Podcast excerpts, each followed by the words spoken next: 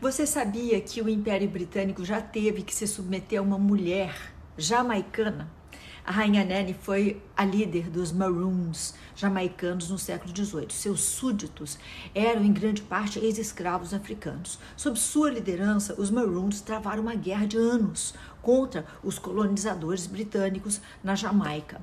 Há poucos documentos que provem os feitos de Nene, então boa parte da história dela sobreviveu graças à tradição oral, era tudo contado. Conta-se que ela teria nascido é, na região que hoje a gente chama de Gana. Algumas fontes sugerem que Nene já chegou na, na Jamaica como escrava e outras dizem que ela nunca foi escravizada. Seja como for, é certo que no início do século XVIII, Nene já era líder de um grupo chamado Windward Maroons, constituído basicamente por escravos fugidos.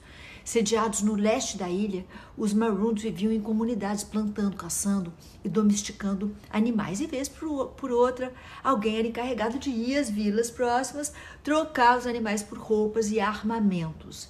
Em de 1655 a 1740, quando foi assinado o primeiro tratado de paz com os britânicos, os Maroons lideraram diversas rebeliões de escravos, invadindo plantações, é, destruindo terrenos e libertando seus cativos. Nessas invasões também eram pilhados é, alimentos e armas, e os escravos libertos eram anexados à comunidade. Nene era tida como uma excelente estrategista dessas rebeliões e conta-se que em, em, em 30 anos ela libertou mais de mil escravos. De 1728 a 1734 foi travada a Primeira Guerra Maroon.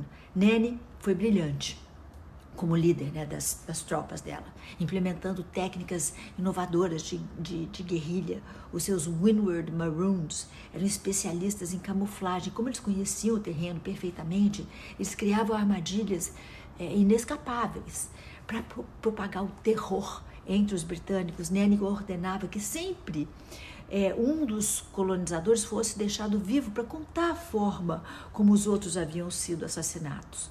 De 1740 é, em, em 1740, os britânicos perceberam que eles não venceriam os Maroons no campo de batalha e um tratado de paz foi assinado. Entre as várias é, condições, um determinado território passou a ser oficialmente reconhecido como Nanny Town. Não se sabe ao certo é, como, quando a, a rainha Nanny morreu, mas as fontes mais confiáveis marcam o ano de 1733. É, 1733.